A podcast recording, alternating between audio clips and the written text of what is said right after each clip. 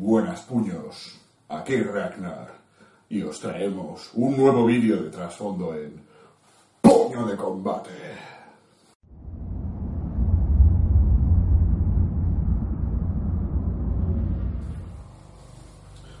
Como ya sabréis, puños, finalizamos, entre comillas, la trama de Giran, donde toda la cruzada de Gardus eh, fue toda una artimaña de Nurgle para localizar y destruir lo que sería el Valle Escondido, donde se escondía el dios, la reina de la vida, Alariel. En este libro que estamos hoy vamos a finalizar, puños, seguimos con la otra trama, que es un poco como en El Señor de los Anillos, cuando está la trama de Aragorn, luego la trama de los hobbits. Pues hoy nos toca el alma de Chamon, donde nos cuenta la cruzada de Bandus Hammerhand y sus Hammers of Sigmar. Así que vamos allá, puños, en mi biblioteca personal. Retorno a la fortaleza. Tras haber luchado por todo el gran crisol hasta alcanzar la fortaleza sobrenatural, la cruzada de Heldenhammer se acercaba a su utópica meta. Llamaradas de la disformidad iluminaban el cielo y un huracán de energía mágica azotaba a los Storkast. La batalla por el Galmaraz tocaba su cruento fin. Con un rugido que retumbaba en la niebla, los Storkas Eternals corrían ladera arriba por el promontorio de plata helada que conducía al altiplano rocoso. Era un camino traicionero. La plata era lo bastante blanda para poder clavar espadas en su superficie y afianzar la subida. Pero en algunas partes la ola, la ola solidificada no era más que gruesa, no era más gruesa que una coraza. Aquí y allá los pies acorazados la traspasaban y algunos guerreros se precipitaban al vacío y acababan pulverizados contra el recio mar de metal. Y Pasigman, Paarthingen. Aún así, con energía renovada ante la perspectiva de recuperar el Galmaraz, los Storhost no cejaban en su avance. A cada minuto, otro ciento completaba la subida y se reunía bajo la fortaleza sobrenatural. Bandus y Zostos estaban en un brete. Cada instante que pasaba era más tiempo que Efrix usaría para preparar sus hechizos y aprestar sus ejércitos. Por otro lado, puños, los Storkas Eternals debían aguantar y demorar su asalto mientras reunían una fuerza suficiente para atacar la fortaleza. Un quejido siniestro se propagó desde la Real Gate tachonada de cristales que se alzaba por encima de los más altos de la ciudadela. Todos y cada uno de los Storkas Eternals podían sentir las energías nocivas que había tras ella, y les ponía la piel de gallina como si un millar de ojos odiosos se clavaran en ellos. La puerta cruzaba la realidad misma y daba un reino de demencia cristalizada, el reino de Sage Puños. La puerta cruzaba la realidad misma y daba un reino de demencia cristalizada. Al translocalizar la fortaleza sobrenatural desde la ciudad destrozada hasta el gran crisol, Efrix, que es el malo de Finch de esta historia, uno de los siete magos de Finch, había tratado tanto de mantenerla lejos del alcance de los ejércitos de Sigmar como de situarla junto a un portal que ya desembocara en los demonios laberínticos de Finch. Bandus y sus guerreros aguardaban frente a la imponente muralla de cráneos que formaba el perímetro exterior de la fortaleza sobrenatural. Con la puerta de los fragmentos brillando sobre ellos, destallaba cada vez más rápido y el quejido agudo tornó rápidamente en un chillido. Y luego en una cacofonía de gritos. Los cristales incrustados en la puerta se liberaron en un instante, parpadearon formando un mosaico de luz, oscuridad y fuego de la disformidad antes de configurarse en extrañas formas físicas.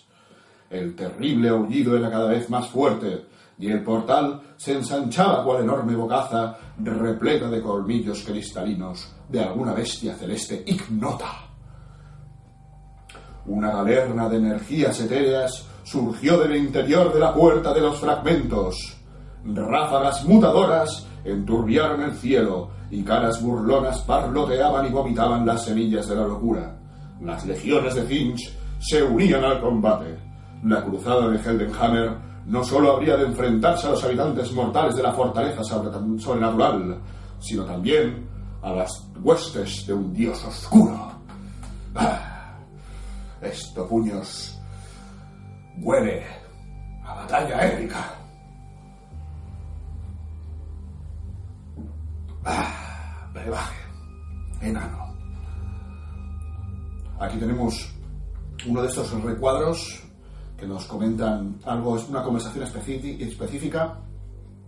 Dejadme, aquel que llaman Bandus, dijo la figura de rostro de calavera.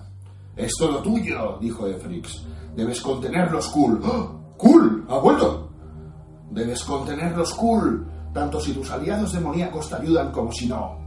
Pero no estarás solo, Thrond. Lleva tus carros a la brecha y mata tantos como puedas. El rey Thrond asintió. Los señores de la guerra se miraron con mutuo desdén y abandonaron la sala. En las tinieblas se oyó un leve sonido de rozar de plumas. Distracciones, comentó Efrix. La galerna demoníaca debería frenar a nuestros invitados. Debería, asintió el demonio bicéfalo que salía de las sombras, puesto que yo soy quien la ha invocado, tal y como invocaré el Arcanabulum.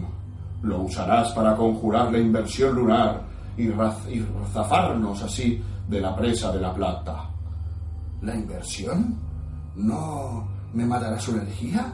¿Qué has visto, oráculo?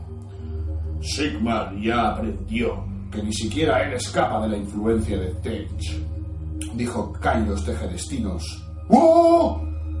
Al mismo tiempo que hundió una larga garra en el ojo izquierdo de Éferis. Los tres ojos del mago brillaron súbitamente con una tenue luz verde. Ya va siendo hora de recordárselo. Chun, chun, chun. Aquí puños aparece Kairos Tejedestinos uno de los señores de la transformación más favorecidos por el dios Finch y una miniatura espectacular que todos conocemos. Así que, ojo, cuidado, que aquí aparece uno de los, de los grandes. Vamos a seguir con el relato puños. Las falanges de los estorjos se zambulleron en la galerna demoníaca, donde cada paso era una hordaría. La magia de la puerta de los fragmentos les fustigaba con garras etéreas y no cesaba de atraer demonios que arrojaban ráfagas de fuego de la disformidad desde las almenas o que se precipitaban ellos mismos en llamas desde las alturas. La tempestad de Sigmar atronaba en el cielo, pero sin los, Relictos para canalizarla, aquellos truenos no eran de ayuda. La fortaleza sobrenatural también estaba pasándoles factura, los grabados de demonios hablaban a los estorcas procedentes de Chamon, volviéndolos locos con el relato de los tormentos infligidos a su pueblo. Los guerreros caídos no ascendían al reino celestial, sino que sus espíritus quedaban atrapados en las calaveras de cobre que servían de conductos para la magia oscura de su dueño.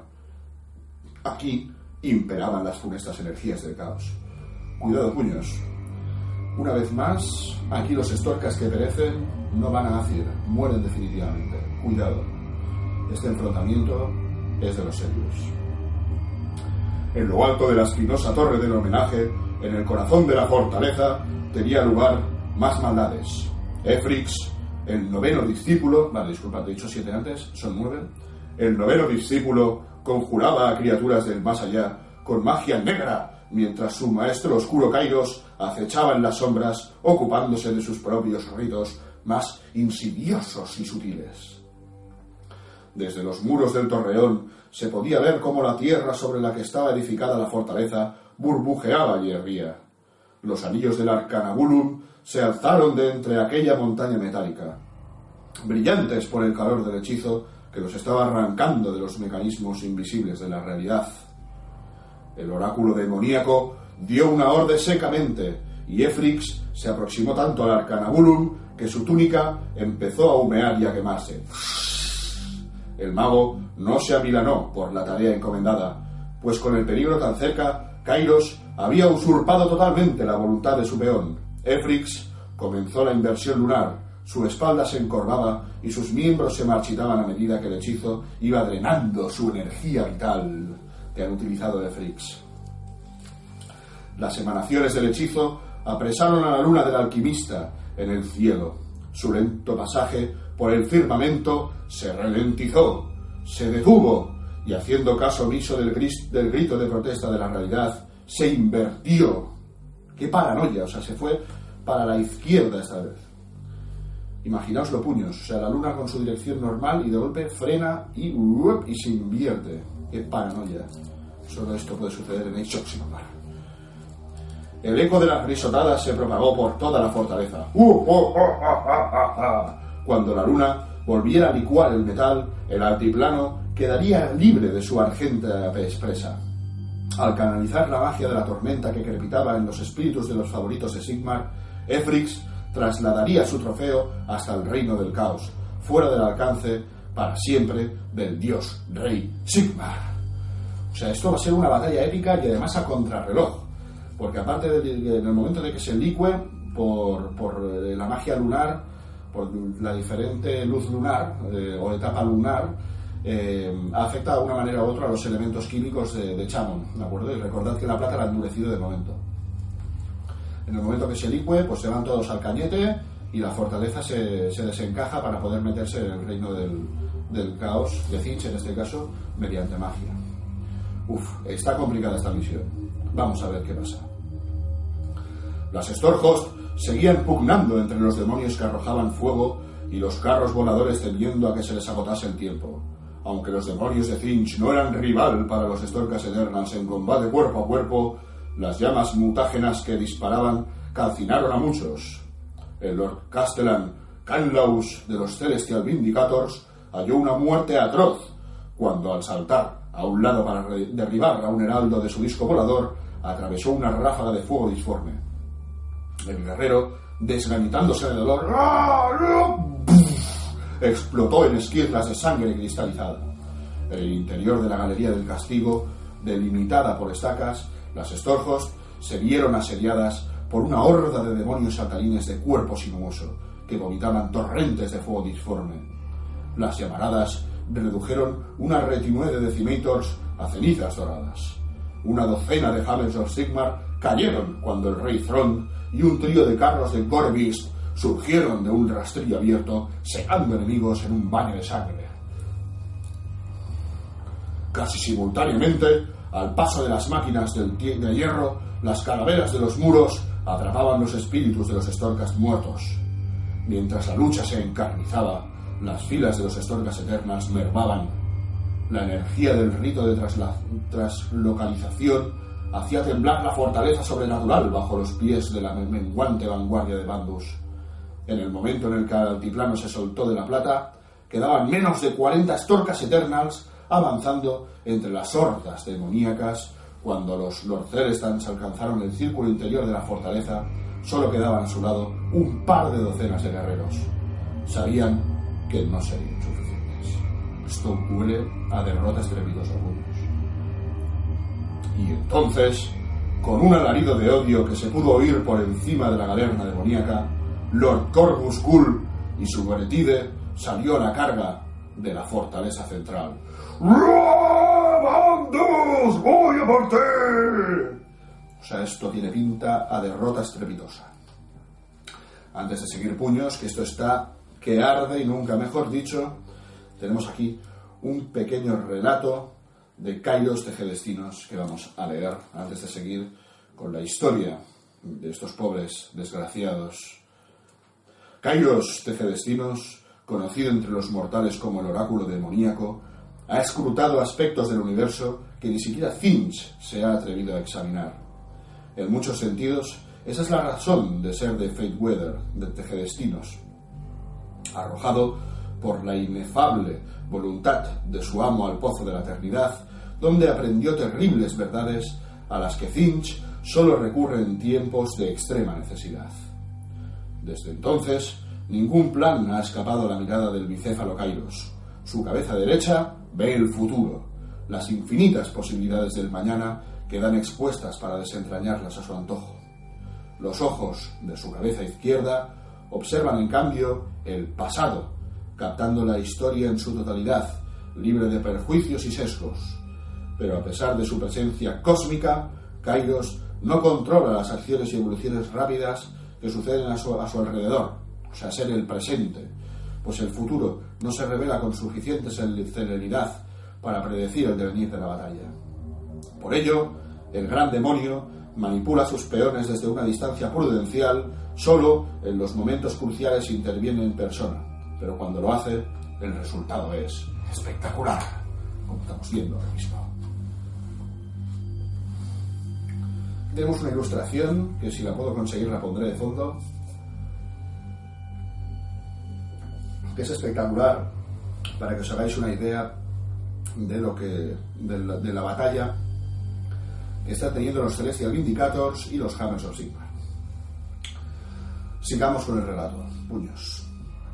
Lord Bandus, cuyos temores y dudas se habían transformado en furia, bramaba a sus maltrechos hermanos para que formasen ¡Formad! La primera oleada de la Blood Bowl se encontró con un aluvión de flechas. Los bárbaros cayeron al suelo y el aire hedía la carne calcinada de sus torsos. Una tribu de Blood Warriors saltó sobre los cadáveres de sus muertos para estamparse contra una cuña de Liberators. Los Storkas Eternals mantuvieron la posición. Los martillazos de los Retributors hacían papilla hasta los Bloodbone mejor acorazados, mientras que los Judicators acribillaban a los asaltantes en cada ocasión que los Liberators los hacían retroceder. ¡Aguantad las filas! Los Prosecutors hacían llover muerte desde el cielo sobre las hordas del caos, que se las vieron con las cargas suicidas de maníacos con casco que saltaban a la carrera desde los parapetos más altos, asestando cadenazos al aire y hachazos. Muchos se precipitaban a su fin, pero esporádicamente algún flagelo se enredaba en las alas o armadura de un prosecutor y lo agarraba a una muerte atroz junto al Wrathmonger. Mientras que las espadas de los Liberators descuartizaban a los Blood Warriors, los últimos Protectors dieron sus vidas para rebelar a la élite mutante de Kul. Zostos y Bandus sacaron el máximo provecho de aquel respiro. La carne de Sigmarit de Zostos era a prueba de toda arma mundana, y ni el más bruto sanguinario se atrevería a alzar su arma contra Bandus mientras Kul anduviese cerca. Ambos Lord Celestan abrieron un sendero de destrucción en medio de la Goretide y a base de martillazos y espadazos. ¡Shin, shin, shin, ra! Súbitamente, Lord Kul surgió de entre las filas de la partida de guerra, con el hacha envuelta en un fuego de puro odio. Su sabueso Grislemau saltó a por Zostos y la mole del demonio golpeó fuerte. El Lord Celestan patinó en los adoquines empapados en sangre y cayó de bruces. Al ver su oportunidad, Kul se avanzó sobre su enemigo descargando un hachazo que envió al aire a velocidad de vértigo. Bandus, desesperado, desvió la furibunda acometida sirviéndose de Heldensen para mantener aquella arma funesta a centímetros de su cuello. ¡Ah! La agresividad y rapidez de Kul imposibilitaban cualquier contraataque. Un, miedo helado atenazó el corazón de Bandus al percatarse de que él y Zostos estaban solos en un mar carmesí. Estaban rodeados por la horda ellos dos solos. El traqueteo de ruedas de hierro inundó el patio cuando el rey Thrond llevó, llevó sus carros a la refriega. Zostos, ya recuperada su verticalidad, le machacó los sesos a la bestia que iba en cabeza. El carruaje de Thrond le salía de cerca. Thrond gritó triunfante al tiempo que lanzaba un hachazo contra bandos. ¡Chuck! Kul rugió desafiante, apartó a Kalanax de un empeñón y asestó un revés a Thrond. ¡Es mío! Le pegó. Lord Bandus saltó de la silla mientras ambos luchaban. Se escabulló y llamó a Kalanax y a Zostos para que le siguieran durante el duelo de los líderes del caos. Nadie trató de detenerles, ni el Bloodmore más frenético se expondría a la ira de Kul a la ligera. Zostos hizo además ademán de volver al combate, pero Bandus lo retuvo. ¡No, hermano, no! Firmemente por un hombro. Su misión estaba en otro lugar. Reacios a retroceder, pero agradecidos por seguir vivos, ambos se encaminaron a la puerta de la torre del homenaje. Muy bien, tu egocentrismo y tu egoísmo, Corvus Cool, ha hecho que Bandus escapase. Y me da la sensación que lo vas a pasar, claro, vas a pasar factura. Aquí tenemos uno de los relatos específicos. Por aquí, vociferó Tostos al tiempo que rodaba bajo un rastrillo. Bandus le seguía lomos de Galanax. Ya estaban tan cerca de que casi paradeaba el espíritu indómito del Galmaraz. Un ruido metálico, un carro, salió repentinamente de la puerta izquierda. Una figura musculosa se erguía en la plataforma, alzando un estandarte bien alto. Era el mismo hombre que había eh, invocado la ira del propio Corne. Cientos de guerreros Bloodbone se apelotonaron tras él en la puerta. Habremos de vender caras nuestras vidas, dijo Bandus. Zostos se limitó a hacer una mueca. Sigmar es débil, dijo el Blood Secretor. Os lo demostraré cortándoos la cabeza. ¿Me oís, miserables? ¡No sois nada! El cielo se rasgó y una docena de ardientes cometas de luz cayeron con tal fuerza que una sección del muro del castillo se vino abajo, dejando ver el horizonte argenteo. Cientos de estorcas eternas incandescentes formaban, con Jonus Kripborn en el centro. ¡Jonus! Una columna de electricidad brotó de su martillo y alcanzó de pleno en el Blood Secretor, arrojándolo más allá del muro de ruido, hacia el mar de plata. Brandu, Bandus gritó exultante al tiempo que le llegaba la carga. Aún había esperanza. ¡Carga! En el último momento en que esto ya tenía mala pinta, aparece nuestro amigo Jonus y nos salva el culo. Muy buena, Jonus. Qué épico, tío. Qué épico. La cruzada continuaba. Reforzada de nuevo por la bondad de Sigmar, Jonus, al lado de Bandus y los hermanos de una docena de estorjos a sus órdenes, lucharon contra los demonios gimoteantes. Muros de cristal viviente y guerreros Bloodbone furiosos hasta llegar a la torre del homenaje. Los muros superpuestos de la fortaleza sobrenatural parecían infinitos. Se plegaban sobre sí mismos como un laberinto. Solo Zostos tenía alguna experiencia con ellos, y aún así su conocimiento era superficial. No obstante, logró guiar a la cruzada sin extravíos en medio de la garnerna demoníaca, convencido de que la guiaba la sed de la venganza. Pronto, los Celestials Vindicators se hallaron frente a la brecha que había abierto cuando la fortaleza mancillaba Ambrock. En el patio de la fortificación central, el suelo bullía perezosamente alrededor de los mecanismos dentados del Arcanabulum. Aquel artilugio prohibido tintineaba al enfriarse con los vientos aetéricos. Su magia se había agotado con la titánica hazaña de forzar la inversión de la luna del alquimista. A su lado permanecía en pie un mago cornudo de largas extremidades, encorvado por la edad, pero aún reconocido como Efrix.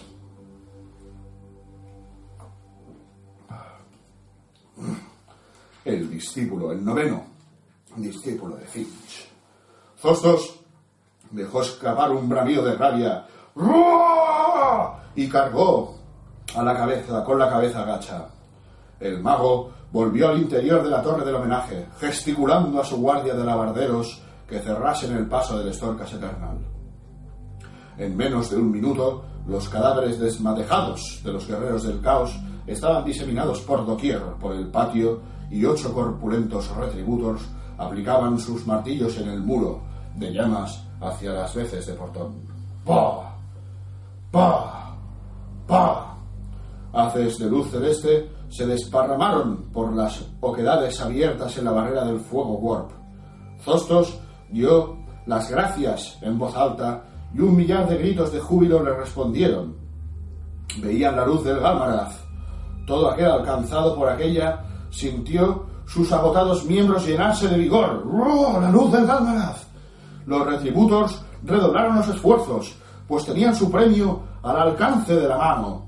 Un cántico profano les llegó desde el interior, señal de que las trapacerías de Finch no habían terminado aún. La cortina de fuego se desvaneció al fin, revelando la gloria y el horror. Habían encontrado al gran destructor, el Galmaraz. La antigua reliquia estaba suspendida en las cadenas de magia pura. Estaba rodeada por una aquelarre de nueve grandes demonios de Finch. ¡Uh! Las monstruosidades aviarias se giraron para enfrentarse a los intrusos, retorciendo sus rostros arrugados en muecas de odio. A la cabeza de la cábala, un lord del cambio bicéfalo se aferraba a un largo báculo y sonriente cruelmente. O sea, son nueve señores de transformación y Kairos de Gedestinos. Flipa pepinos. La puerta de los fragmentos palpitante y envuelta en llamas descendió, atravesando el techo de forma de cúpula de la fortaleza. El tiempo se había agotado. esto está muy interesante, puños, pero tenemos otro cuadradito. Así que ahora seguimos con la trama. Pero tenemos un, un cuadradito que nos dice señores de transformación. Los grandes demonios en forma de pájaro, conocidos como los señores de la transformación, infunden temor en los hombres y demonios por igual. Tienen poder sobre la realidad misma y pueden convertir a un enemigo en fango o bañarlo en llamas mágicas con tan solo guiñar un ojo. ¡Cling! Aunque sus cuerpos son enjutos, son mucho más altos que los mortales y lo bastante fuertes para destrozar murallas o abatir filas de guerreros con un barrido de sus báculos mágicos. Lo más habitual, no obstante, es que los señores del cambio se reforcilen en la manipulación bajo mano, las arterias y las transformaciones. Se ven atraídos en gran número a los reinos mutables de Chamon, aunque sus alambicadas traman, tramas cruzan los límites del espacio y el tiempo. Tejen meticulosos tapices de causas y efectos que constriñen a sus marionetas y abocan sus vidas a situaciones cada vez más rocambolescas hasta que solo queda la locura. En verdad, se afirma en el reino del caos que atraer la mirada de uno de estos seres conlleva exponerse a mil sinos, cada uno de ellos tan retorcido y letal como los propios demonios abuitrados. Bueno, para quien no conozca Sinch, ya sabe. Unos manipuladores natos. Sigamos.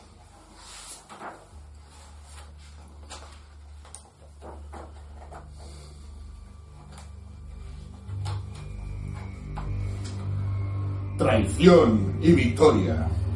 Ya con el título tiene pinta que aquí va a haber algo chulo. El gran destructor por fin estaba al alcance de Sigmar, aunque no estaba desprotegido, ni mucho menos. Una cábala de nueve señores del cambio se interponía entre las estorgas eternas y su objetivo. Los dioses observaban, incapaces de apartar la vista mientras se decidía el destino de Chavo. La cara bajo la cúpula brillaba con la intensidad del sol del mediodía por el choque de las energías mágicas de su interior, con la fortaleza sobrenatural elevándose irrevisiblemente y de la puerta y la puerta de los fragmentos acercándose, el reluciente martillo pronto estuvo a distancia de una lanza del portal que lo enviaría al laberinto del cristal para siempre. Imaginaos, o sea, la fortaleza ahí se ha levantado del mar de plata ya, está volando y se dirige hacia el reino de Finch, en, el reino, super épico. Los hechizos del señor de, los señores del cambio ardían y crepitaban, aún mientras peleaban con báculos y garras. Un estorcas eterna tras otro tuvieron fines aciagos, algunos se quemaron vivos, otros quedaron horriblemente transformados y varios atacaron a sus hermanos y muchos fueron destripados o desintegrados. Pese a todo, seguían avanzando con los Lord Celestans en cabeza, combatiendo las ilusiones y espejismos que tejían los grandes demonios. Solo los Celestial Vindicators pudieron abrir un camino claro, pues su cólera era tan pura e intensa como para abrazar los trampantojos que tenían ante sí. Bandus luchaba con los ojos cerrados, sabedor de que era una insensatez fiarse de su visión. Sus enemigos eran gigantes y en un espacio tan angosto, Heldensen daba en el blanco fácilmente. Kalanax llevaba a su amo tras los pasos de Zostos, concentrándose en cubrirle las espaldas al Lord Celestan que les despejaba el camino hasta el Galmaraz. El artefacto, el gran artefacto, estaba a pocos metros de los Storkas, como de la puerta de los fragmentos, y Kairos Tejedestinos envió una columna de abrasadoras llamas multicolor contra Zostos.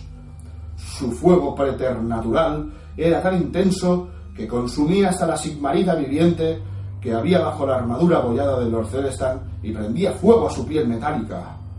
Tejedestinos carcajeaba, enloquecido de júbilo ante aquel espectáculo. Alejó hasta el último Storkas Eternal con un pulso de energía mágica y vociferó que el favor de Finch era solamente suyo. En la penumbra, Efrix, el noveno discípulo, parpadeó recobrando los sentidos. ¿Ah? ¿Qué pasa? Libre de la presa mental de Kairos, mientras éste estaba empeñado en la batalla, con el rostro deformado por la cólera, ya que le había traicionado, Efrix tomó el báculo caído del Lord del Cambio, lo elevó por encima de su cabeza y lo descargó con toda su fuerza a lo largo del espinazo del oráculo demoníaco. ¡Pa! Y aquí nos pone un texto. Los alaridos gemelos del demonio se oyeron por encima del estrépito de la batalla al perder el control de las energías mágicas que le saturaban. Su silueta titiló, convirtiéndose en un, error, en un horror de piel rosácea, en una mantarraya voladora colmilluda, en un par de espantojos azules y en un títere de cara de luna. Sí, sí, se ha transformado en una aberración. Bandus ya estaba moviéndose tras haber saltado del lomo de Caranax por encima del demonio. Un horror con pico cerrado se lanzó contra él y cayó fulminado por un rayo de las fauces de su montura. Otro quedó desintegrado por Jonus Clipborn, quien sostenía su reliquiario con ambas manos, con el báculo de un mago. Bandus gritó triunfante y ¡pa! aferró el Dalmaraz. ¡Ching! lo arrancó de sus cadenas aetéricas y ¡pum! aterrizó rodando. Una corona de energía crepitó por todo su ser, quemándole la mano. El Lord Demonio, una vez recobrado el control de sus transmutaciones, giró para señalar la cabeza de Bandus con su dedo crepitante. El Lord aulló y blandió el arma con la mano envuelta en llamas de energía que corría por sus venas. Hubo un impacto atronador y el brazo del demonio quedó arrancado de guajo. ¡Bum! Bandus lanzó otro martillazo. ¡Bum! Y golpeó ambas cabezas, la una contra la otra, y luego ambas cayeron al suelo. El cuerpo del demonio se marchitó. Y quedó convertido en un cristal reluciente entre el polvo. Bandus pulverizó bajo su bota este cristal bajo su bota de su armadura. Toda la fortaleza en ese momento se estremeció violentamente. Y Chamon resonó con un trueno divino. El techo de la torre se desplomó y Bandus alzó la vista hacia el cielo y contempló el cometa doble cola que se cernía sobre él. Luego, todo fue luz.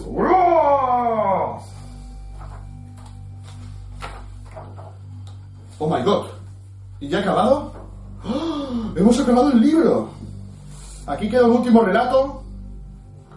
Queda un último relato. No voy a hacer spoiler con la imagen que veo. Vamos al relato.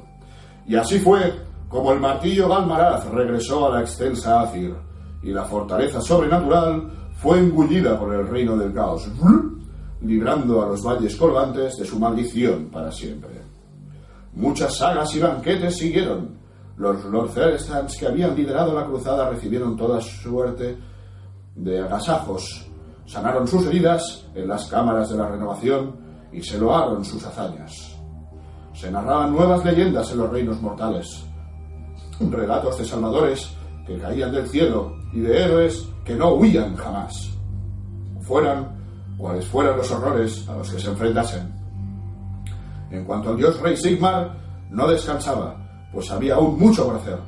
Recuperar el martillo le devolvió en gran medida su poder sobre la tormenta, y ésta se intensificó más que nunca.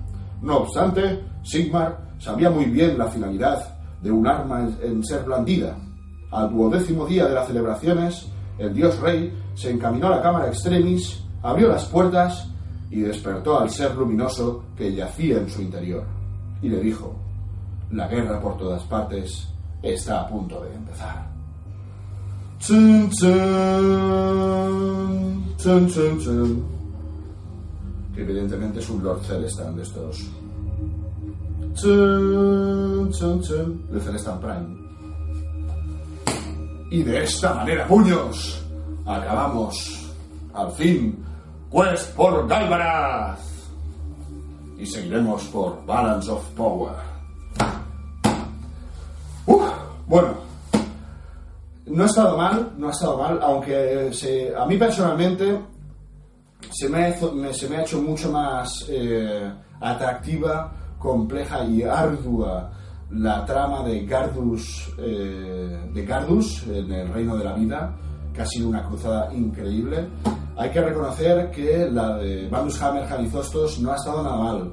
Además, eh, han aparecido pues eh, personajes como Corvus Cool, eh, Kairos de Destinos, ¿no? que era un poco como más seria, ¿no? había como más problemática. Sinceramente, cuando veía lo de la traición, digo, no van a recuperar el Almaraz, porque Zostos se le va a ir la olla. Yo cuando le ha tirado la llama al Kairos y se ha reído, digo, ya está. Lo transforma en un señor del caos, con esa Sigmarin viviente mutante, y, buah, y le parte la boca a Bandus y se, se piran con el martillo a, a Finch. Pero no, no, finalmente lo han recuperado, Zostos ahí aguantando como un campeón. Bueno, no sé cómo ha acabado, Zostos realmente. Eh, en varios puntos, eh, lo que pasa es que podrían haber hecho un, lo podrían haber hecho un poco más tenso puños. En algunos puntos que estaban solo Zostos y Bandus y todos rodeados de un ejército o una horda de corne, tal y como lo pintaban. Estaba la cosa muy chunga. Pero bueno, el Blochegrator ha, ha insultado a Sigmar y de esa manera, pues, eh, ha venido unos reyes con Janus Clipon ahí de refuerzo, que ha sido eh, una, entrada espectacular que ha salvado la situación. Y además, Janus, el retorno de Janus Clipon, que mola. ¡Janus! Estaba por ti, Janus. Pues nada, puños, ya hemos acabado el Quest of Galmaraz.